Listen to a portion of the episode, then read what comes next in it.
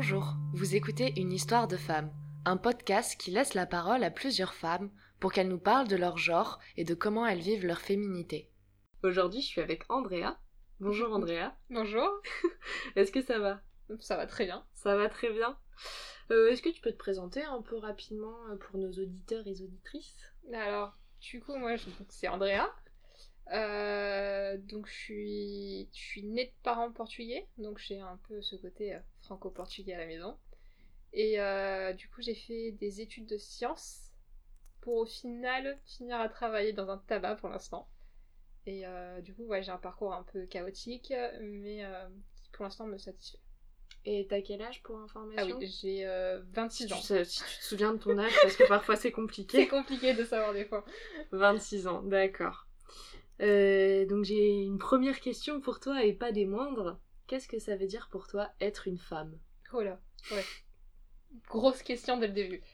Euh, être une femme, euh, déjà c'est une- c'est un genre déjà, mais pas que. C'est euh, une façon de le vivre aussi. Mhm. On peut être né femme, mais on peut aussi se sentir femme. On n'est pas forcément né biologiquement femme. C'est une Mhm. chose importante. Et c'est vraiment très personnel. Je Mhm. sais que moi j'ai tendance à être assez féminine, je mets des petits talons, des petites robes et tout, mais euh, j'ai aussi ce côté un peu euh, garçon banquet où des fois je suis en jean, jogging, euh, le t-shirt le plus large possible, les cheveux courts, enfin. C'est c'est vrai que c'est assez, c'est assez large. D'accord. Et euh, tu penses que t'étais quelle petite fille avant? Oh, j'étais la princesse Chippy. Une princesse chippie Oui, totalement. Mes parents n'arrêtaient pas de me le dire. J'avais même des vêtements avec écrit Chippy. Mais euh, j'étais totalement la princesse. C'est pour toi que la marque Chippy a été Oui, inventée. totalement. Au collège, j'avais que ça. Mais j'étais une Chippy, mais une Chippy qui jouait déjà avec tout ce qui était Power Rangers, euh, Mhm. donc euh, princesse, mais princesse qui acceptait pas que les jouets c'était que pour les garçons. Fallait Du que coup, j'ai des voitures. pourquoi princesse? Parce que j'étais tout en robe de princesse, je voulais devenir une princesse quand j'étais petite, fallait que je me maquille. C'était vraiment ce côté, il fallait que je sois une princesse Disney, je voulais des animaux en permanence avec moi. C'était vraiment la princesse. Les petits oiseaux qui chantaient le matin pour venir t'habiller. Mais euh, je restais quand même. euh, J'acceptais pas qu'on me dise que ça, je pouvais pas le faire. D'accord, donc une princesse qui jouait avec des Power Rangers. Oui, je piquais les jouets de mon frère. Ah ouais. Et euh, ça, enfin, tes parents, ils étaient ouverts avec ça. euh, Oui, ça les dérangeait pas. Ma mère, elle a jamais été très. euh, Elle a jamais été très féminine, d'après ma famille. J'ai des photos de ma mère quand même habillée en garçon banquier aussi. Ouais. Mais euh, maman a toujours été très forte et euh, pareil, elle a jamais accepté qu'on puisse lui dire euh, qu'elle pouvait pas faire quelque chose. Donc euh, si sa fille voulait un Power Rangers, elle avait droit au Power Rangers. Si elle voulait une princesse, elle avait droit à la princesse. Donc dans le contexte familial, ça se passait bien, et dans le contexte de l'école, c'était accepté comment? Alors, le contexte de l'école, c'était déjà assez compliqué pour moi de base. Parce que j'étais une fille de femme de ménage. Mhm. Donc, du coup, je saurais pas dire si c'était le fait que j'a- j'aimais Yu-Gi-Oh!, Pokémon et tout ça, que j'étais pas non plus la fille avec le plus d'amis. Je saurais pas dire si c'est ça ou le contexte de ma famille qui a influencé la mauvaise attitude des gens à l'école. D'accord. J'avoue que je sais pas si ça joue. Probablement, mais. Du coup, t'as dit que t'étais origi- de- originaire euh, du Portugal, mais donc t'as vécu en France et t'as fait je ta suis- scolarité je en suis France. née en France, j'ai euh, fait ma scolarité en France. C'est juste que je suis née de deux parents portugais dans Mhm. un cercle de famille portugaise. C'est-à-dire je faisais, euh, on faisait les, les fêtes portugaises tous les week-ends. J'ai été élevée par toute ma famille qui est portugaise. On parlait portugais. Mon Mhm. premier mot, je l'ai prononcé en français, je l'ai prononcé, j'avais probablement 5 ans. Ouais. Mes premières années, c'était portugais exclusif. Du coup, c'est un peu une double facette. Ouais. Parce qu'il y a certaines choses que les Français font en permanence, comme j'ai dit, les Français. des fois, je m'exclus un peu. Mais il y a certaines choses que je fais aussi que du coup, je me rends compte c'est bien portugais et c'est Ouais. pas tout le monde qui l'a, quoi. Par exemple, quoi? Euh, la nourriture à la maison. Ouais. Ah, la nourriture, rien à voir. c'est des fois, je vais manger chez tes copines les, les tourtes avec du poireau, des genres de choses, ça n'existe pas. On mange des pâtes, du riz avec des sauces hyper grasses, de la viande à tous les repas si c'est possible. C'est vraiment particulier. D'accord. Euh, t'as dit que t'avais un frère, c'est ton grand frère, ton petit Non. frère C'est mon petit frère. Ton petit On a frère deux ans d'écart. Deux ans d'écart? Ça se passe comment avec lui? C'est moment. C'est on, assez est, moment. on, on est complices, mais on a aussi tendance à se bagarrer un petit peu. Mhm. On est, on est un petit peu en compétition à la maison. Mais euh, non, mais ça reste mon petit frère et On est quand même assez complices. On n'a pas beaucoup d'écart. Et du coup, quand vous étiez petit, euh, tu lui piquais les jouets, ça se passait comment Je lui piquais les jouets, ça se mettait à hurler à la maison. En plus, Victor, c'était un. Le, petit fifi, ça sa maman. Donc dès qu'il se passait un truc, ça hurlait maman, ça allait le chercher. Moi, j'allais chercher papa. Mais euh, non, c'est vrai qu'il y a eu des. Quand on était petit, on, a fait des bagarres assez, assez fortes et assez, assez violentes. Mais, euh, mais après, deux secondes après, on pouvait être ensemble en train de faire la même chose sur ma mère. On, allait l'embêter à deux. et aujourd'hui, du coup, c'est quoi tes relations avec ton frère? Aujourd'hui, on est comme deux meilleurs potes quand même à la maison. Parce qu'on vit toujours comme chez nos parents, on est toujours ensemble. On est un peu plus distants parce qu'on a quand même chacun notre vie. Mais ça ne nous empêche pas de discuter ensemble en permanence, euh, de se maintenir au courant de nos projets, ce genre de choses. Et avec tes parents, ça se passe comment? Du coup, tu vis encore chez eux? Mieux maintenant. Avec mes parents, l'adolescence a été compliqué. Je viens quand même d'une famille très traditionnelle, très catholique aussi. Et euh, du coup, à la maison, certaines décisions ne sont pas forcément acceptées, notamment ma sexualité. Ça n'est pas forcément accepté parce que je suis bisexuelle. Mon père n'est toujours pas au courant. Mais euh, non, à la maison, c'était compliqué, surtout à mon adolescence. Et aujourd'hui, maintenant que je suis adulte, euh, ma mère et moi, on est très complices. Mon père, j'ai toujours eu la même relation, même si c'est un peu distant. Mais je suis habituée, c'est un peu comme ça chez les Portugais. Mm. Mais euh, non, maintenant c'est mieux. Du coup, il y a une certaine distance dans la culture du Portugal avec euh, le, papa. Et, le papa est toujours, enfin, toujours dans ma famille en tout cas, beaucoup d'hommes sont assez machos. Il y a ce moment de se montrer toujours fort, d'éviter de, de, se montrer vulnérable. Ouais. Du moins, c'est rare. Pas pour les enfants, du tout. Peut-être avec la femme, mais pas avec les enfants. Et euh, du coup, le papa est censé être proche du garçon et tout, même si c'est pas le cas à la maison. Hein. Je suis la fille, fille à papa. S'il faut demander quelque chose à papa, c'est moi qui demande parce qu'il va dire oui. Mm. Mais euh, c'est vrai qu'il est assez fermé et du coup, il n'y a pas. Hum, je peux pas dire que genre j'ai les meilleures conversations du monde avec mon père, qu'il est au courant de toute ma vie, c'est pas vrai. Mais ça reste quand même mon père. D'accord. Euh, j'aimerais bien parler de ton corps maintenant. Comment va ton corps? Très bien maintenant. Très bien maintenant Dis-moi en plus. Euh, euh, du coup, bah, j'ai, euh, j'ai arrêté la pilule récemment. Ouais. J'ai arrêté la pilule parce qu'au début, je la prenais étant dès l'adolescence. Pas pour me protéger d'avoir un enfant ou autre, mais parce que mes hormones étaient complètement dans tous les sens. Et j'avais du coup des règles très violentes. Je pouvais avoir 7 à 9 jours de règles, très abondantes, et qui me clouaient au lit. Même avec les antidouleurs, c'était je restais au lit. Et euh, du coup, donc je prenais la pilule pour ça. Je continuais à la prendre parce que j'étais en couple. Et maintenant que je suis plus en couple et que j'ai pas de projet de recommencer, j'ai arrêté la pilule et je me suis rendu compte que maintenant que je suis, j'ai quand même 26 ans, que maintenant mon corps s'est être enfin stabilisé, euh, je peux un peu mieux vivre, j'ai moins d'effets secondaires et, euh, et surtout bah, j'ai appris à vivre avec mon corps, à l'accepter. Et à l'époque, euh, est-ce que, donc à part cette prise de pilule et ce problème avec les règles, est-ce que tu avais des complexes ou d'autres choses comme ça?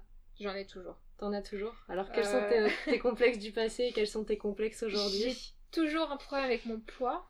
Non mhm. pas que je me trouve grosse, mais on m'a toujours rappelé que je suis trop maigre. Mhm. Et du coup, euh, donc je me vois toujours comme étant maigre. Il y a un petit côté portugais sur ça. Hein. Oui, Totalement. au Portugal, si on n'est pas un peu en surpoids, c'est pas normal. Tout le monde est censé être gros. Du coup, on te demande si tu manges. tu manges, tu prends pas de poids, il y a un souci. Et c'est vrai que j'ai toujours eu du mal à prendre du poids. Euh, surtout que, étant ado, j'avais du mal à manger régulièrement. Je, ça m'arrivait de sauter un repas, pas parce que je voulais maigrir ou parce que je voulais sauter un repas, mais juste parce que j'oubliais. J'ai toujours eu ce problème avec la nourriture, c'est que si on me rappelle pas qu'il faut manger à midi, je vais, je vais, je vais pas penser. Si j'ai pas faim, je vais pas y penser. D'accord. Mais euh, du coup, j'ai toujours eu ce problème avec le poids, surtout que je prends pas, pas du poids facilement. Et euh, je suis à quelques kilos près du poids normal, mais ça suffit pour me prendre tout le temps des, commentaires. Et surtout pour que chaque fois que je me pèse, m'en rendre compte. Ouais. Du coup, ouais, c'est quelque chose de pesant pour toi, euh, c'est le cas de le dire bah, Je suis obligée de, me peser régulièrement parce que je suis obligée de vérifier que mon poids ne varie pas trop. Parce que je peux avoir des problèmes de santé à cause de ça. Parce que si on est en maigreur, on, on est plus fragile au niveau des, de toutes les maladies. Tout ce qui est grippe, euh, gastro qui mm. passe, je vais l'attraper. Euh, je peux avoir des soucis d'anémie à nouveau. Et euh, surtout de tension. Et ça, il faut que je fasse hyper attention. Donc ouais, ça c'est un complexe du passé et qui est toujours présent aujourd'hui. euh. Il ne peut pas partir quand on me le rappelle tous les jours. Ouais. Du coup, c'est rappelé par ta mère, par euh, tes Par- parents en, généra- en général. euh. Par ma mère, par mes amis, des fois, j'en ai quelques-uns qui me le disent. Ah ouais? Oui, surtout les garçons. C'est gentil, hein, ils le font jamais exprès, Mm. mais ça arrive souvent qu'on me dise euh, Oh, t'as pas de problème, de toute façon, t'as des petites fesses, t'as des petits seins, t'es pas très grosse, t'es pas très lourde. Ouais. C'est petit et ça passe tous les jours, ça me dérange pas. Mais, euh, mais ça s'accumule. C'est Ouais. comme tout. Ça s'accumule, ça s'accumule. Et ça ressort des fois à un moment où on s'en rend pas compte. Ok. Et du coup, est-ce que t'as d'autres complexes euh, autres que ton poids? Hmm, Je dirais pas des complexes.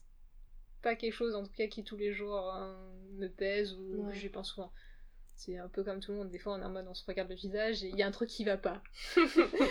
Mais c'est tout. ouais. Et d'autres fois, on se regarde le visage et tout va bien et on se ça. trouve très jolie. C'est bien. c'est mieux ces moments-là. Euh, J'aimerais bien parler un peu sexualité. Oui. On, on aborde les sujets euh, intéressants. Euh, Est-ce que ça serait possible de savoir ton rapport à la masturbation? Oui. Alors, euh... alors ça c'est particulier en plus. Parce que chez moi c'est catholique. Donc j'ai jamais eu le, la discussion avec ma mère en mode la masturbation, qu'est-ce que c'est, pourquoi on le fait? Il n'y a pas eu de discussion sur la sexualité à la maison. J'ai tout Mhm. appris sur internet et à l'école. À l'école c'était pas forcément une bonne idée, hein, parce que ça fait plus peur qu'autre chose. Ouais. Surtout quand on demande la première fois comment mettre un préservatif. Mais... Les cours de bio, c'est C'est ça. ça, voilà. Et sur internet, il y a des horreurs quand même. Et du coup, la masturbation, pour moi, ça a été assez tardif quand même. Euh, La sexualité en général, ça a été assez tardif. Vers quel âge du coup?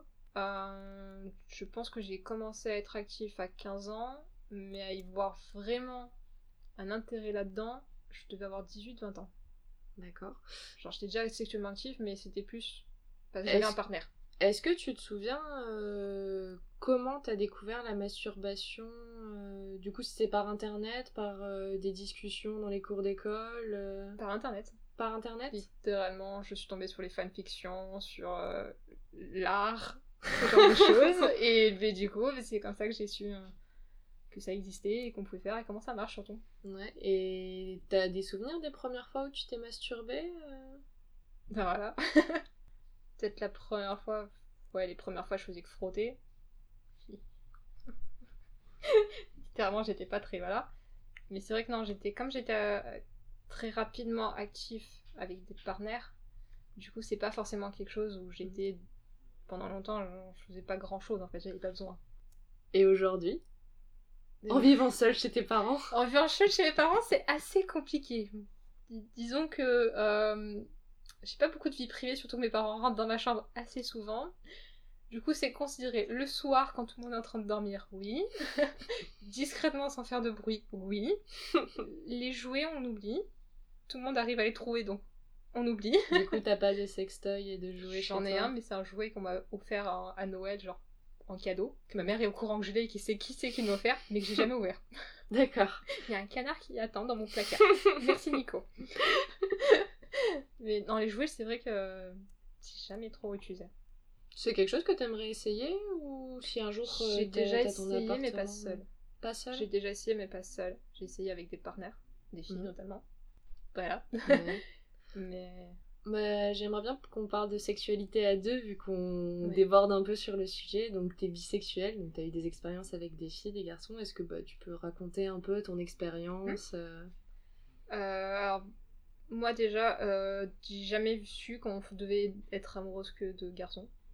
Moi, littéralement, dès le début, je regardais les filles et les garçons. À un moment donné, on m'a dit qu'il fallait pas que je regarde les filles. J'étais en mode Ah Ah bon?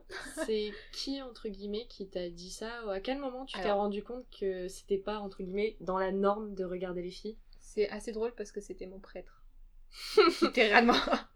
C'est assez cocasse. C'est probablement l'une des rares personnes avec qui je me confiais et qui a. C'est peut-être le premier à accepter aussi. D'accord. J'ai pas eu droit à c'est anormal. Dieu t'a dit de ne sortir qu'avec des hommes. Dieu va te Mm. punir. C'est ça. Non, j'ai plus eu le droit à. euh, on n'est pas tous pareils. hein, euh, pas tout le monde voit la vie de la même façon. Par contre, je suis partie sur un chemin peut-être compliqué pour l'instant. J'étais au collège. À l'époque, euh, être gay c'était mal vu. Euh, être une petite fille qui annonce qu'elle aime les garçons et les filles, on aurait lui dit Mais non, mais tu dis n'importe quoi. On me l'a dit. Mm. Donc, euh, du coup, ouais, pendant longtemps, j'ai caché. J'ai pas eu de relation avec les filles avant le lycée, et même comme ça, c'était un- vraiment très discret. Mhm. C'était derrière le dos des parents, on cache tout. Alors que les garçons, je les cachais pas. Et, euh, et je crois que j'ai mal vécu que ma première relation m'ait quittée pour. parce qu'elle ne voulait pas le dire à ses parents. Était- ma mère venait de le découvrir. Elle, elle, a, elle a préféré me quitter parce qu'elle avait peur que ses parents l'apprennent. Je crois qu'à partir de là, j'ai jamais vraiment voulu avoir de relations sérieuses avec les filles. Et une fois adulte, bah, j'ai pas trouvé de filles avec qui sortir définitivement. Ouais. Mais euh, non, c'est vrai qu'au au- les premières années, ça a été compliqué quand même. Fallait cacher, fallait pas le dire. Euh, même une fois qu'on peut le dire, on fait attention à qui on dit. Bah, comme tu disais, tu l'as jamais dit à ton père au final. euh, Euh, je peux pas le dire à mon père.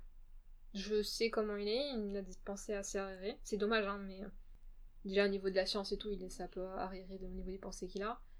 Et si on lui parle d'homosexualité, ça part en bagarre à la maison. Du coup, vu que je suis pas entièrement indépendante d'eux, j'ose pas en fait. Je le devrais, mais je peux pas pour ma sécurité à moi. Ok. Donc, euh, première expérience sexuelle, ça a été avec un fille, avec une fille ou un homme? Avec un homme. Avec un homme? Une des, des rares relations du coup acceptées par ma famille. Mhm. Euh, du coup, ça a été le premier petit copain. Tous les deux au catéchisme. Et euh, oui, c'était assez drôle. C'était pas la meilleure des expériences. Mais ouais, première relation, c'était avec lui. Ne faites jamais votre première fois dehors quelque part sans être prévu, hein On veut en savoir plus. Euh, je dirais qu'une chose. Euh, pleine confirmation, on s'est éclipsé derrière l'église. Ça n'a pas duré longtemps, ça n'a pas été la meilleure des relations, mais ça a été fait. Ça, c'est coché, ça, c'est fait. C'est ça. Ça n'a pas non plus été ma relation la plus longue. On est restés en- ensemble que quelques mois. Et euh, après, je suis restée quand même quelques années sans, sans jamais sortir. J'a- J'avais déjà une relation avec la sexualité assez spéciale à l'époque. Je suis pas attirée normalement. Enfin, quand je vois quelqu'un, je me dis pas euh, Euh, il est beau, j'ai envie de coucher avec. Ouais. Ça ne rentre jamais dans mon cerveau, ça. C'est plutôt, ouais, il est sympa, il est beau à regarder. La sexualité ne rentre pas dans mon cerveau. Par contre, si je suis en... commence à avoir des sentiments avec quelqu'un que je suis en lien avec, là oui, je commence à avoir envie. Et même comme ça, c'est très lourd. J'ai... Enfin, niveau sexualité, je suis pas très active, hein, donc... euh, Est-ce que tu peux en dire un peu plus euh, Ça a posé problème parfois dans ton, Oui. enfin dans tes couples euh, Ça a posé problème dans mon seul couple, on va dire. euh, On est resté quand même quelques années ensemble. On est resté trois ans ensemble. euh, Ouais. Et, c'était euh, un homme. C'était un homme, du coup. Ouais. Et du coup, en fait, moi, je peux passer des mois entiers sans avoir de relation sexuelle. Ce qui, je sais, n'est pas forcément accepté par tous les hommes. J'avais de la chance d'être avec un garçon qui acceptait ça, qui savait que je pouvais avoir envie comme je pouvais ne pas du tout avoir envie pendant des mois. Et euh, je suis toujours comme ça. Et euh, sauf que je me rendais compte que bah, ça posait quand même des soucis. À force de dire non euh, de manière répétée, on finit par ne plus avoir envie que la question se pose, on la craint, on, on a envie de cacher ça, on se demande si on commence à être normal ou pas. Mhm. Alors moi je sais que c'est normal pour moi. J'en ai C'est parlé avec des psychologues et des gynécologues. Je... Non c'est normal. Mais, euh, mais du coup ouais, c'est pas forcément très facile à vivre en couple. Mhm. Parce qu'on n'a pas forcément les mêmes explications et on n'a pas forcément envie des mêmes choses. Et du coup, cette envie, euh, enfin, ou cette non-envie, elle est pareille avec les hommes et les femmes euh, Oui. Oui, par contre, oui, euh, moi, sans relation émotionnelle avec quelqu'un, euh, j'aurais pas cette envie de, de coucher avec ou de sortir avec. C'est vraiment. Je fais pas les coups d'un soir, par exemple. Ça, c'est Ouais. définitivement non. Et euh, faut vraiment que je la connaisse, parce que c'est quand même. Je me sens assez vulnérable dans ces moments-là. Et je pense que je me serais pas euh, dans cet état de vulnérabilité avec tout le monde. Ouais. Et, euh, et comme je dis, bien évidemment, c'est pas quelque chose qui rentre dans mon cerveau. C'est Des fois, on me parle de sexe, je vais pas capter tout de suite. des, des fois, aussi, on flirte avec moi, j'ai pas capté tout de suite. Hein. Les petites allusions sexuelles euh, naïves et tout, tu ne les comprends pas toujours. non, non. Alors, j'en fais beaucoup apparemment. Nicolas m'a beaucoup aidé à me rendre compte, vu qu'il en fait tout le temps, que j'en fais. Maintenant, j'arrête pas d'en faire sans faire exprès à cause de lui. Merci. Mais des fois, on me parle pendant toute une conversation et c'est que, genre deux heures après que j'ai compris. Super. Euh, Est-ce que tu peux parler un peu de ta première fois avec une fille? Ouais, ma première fois avec une fille, c'était assez drôle. bah, c'était notre première fois toutes les deux. On l'avait jamais fait avec une autre fille. on était chez elle. Et je crois que ça a été la probablement ma première fois la plus tendre. C'est quand même quelque chose que à moi. On n'est pas allé jusqu'au bout. Hein. ce que j'appelle ma première fois, c'est on était au lit et c'est hyper embarrassant à raconter comme ça. J'imagine que c'est embarrassant, mais t'inquiète, y a pas de jugement. Euh. voilà, on... Ben, on a fait comme toutes les filles, hein, quelques avec les doigts, quelques orgasmes, mais euh, on n'avait pas d'objet ou quoi que ce soit. Hein. C'était, mais du coup, j'ai trouvé ça. Ça reste un acte sexuel. Voilà, euh. ça reste un acte sexuel, même si ouais. c'est pas comme avec les garçons, ça c'est sûr. Mais du coup, j'avais trouvé ça beaucoup plus tendre. Il y a plus de connexion on est plus mm. investi dans le plaisir de l'autre, dans ce partage en fait. Je trouve que les garçons, c'est pas pareil du tout. Des fois, ils sont très égoïstes. Faut dire les filles, hein, des fois, hein, ils sont égoïstes. Et, c'est souvent plus dans la gratification du garçon et euh, la pénétration qui est plus important pour eux. C'est pas le cas pour tous les garçons. Je dis pas pour tous les garçons, mais pour les relations que j'ai vues avec les hommes, oui. Et euh, du coup, je trouve que c'est un peu différent. J'aime bien les deux, mais avec les garçons et avec les filles, je trouve que, comme je disais, je, je comparais euh, mes relations avec les filles avec du miel. C'est sucré, c'est doux, voilà. Et les garçons, c'est plutôt épicé. J'aime les deux. Ouais, c'est une jolie comparaison. j'aime bien, j'aime bien cette image. J'aimerais bien savoir du coup un peu ton rapport avec le couple. Mhm. Alors, je pense que la seule la seule personne, il y a qu'une seule personne avec qui je pense qu'on était vraiment en couple. Les autres, c'était plus euh, les amoureux d'adolescents, c'est vite fait. Et euh, c'était. Être en couple, c'est vraiment particulier. C'est quelqu'un avec qui on va tout partager, avec qui nos barrières descendent. Il le faut, sinon ça marche pas. Euh, moi, personnellement, la seule personne avec qui j'étais en couple, c'était mon meilleur ami aussi, quelque part. Donc on partageait tout partager les passions, les hobbies. On était au même endroit quand on posait. Mais euh, c'était vraiment. C'est quelque chose quoi. On partage tout avec quelqu'un. Aujourd'hui, du coup, t'es célibataire? Oui. Est-ce que ça te manque d'être en couple? Est-ce que t'es bien dans ton célibat? Alors, ce qui me manque, c'est pas tant.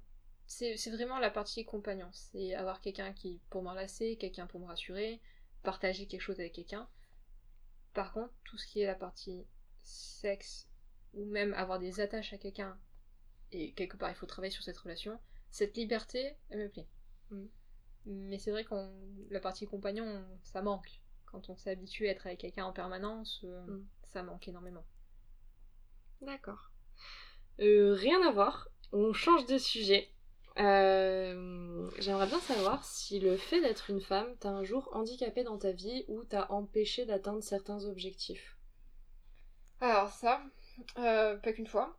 Euh, le problème c'est que moi j'ai fait donc des études de sciences dans un milieu très masculin. Donc j'ai fait des études en paléontologie. On est de plus en plus de femmes. C'est un milieu très masculin.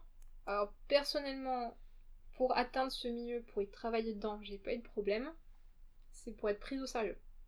Mhm. je suis une femme qui essaie d'expliquer des choses dans un musée à des gens.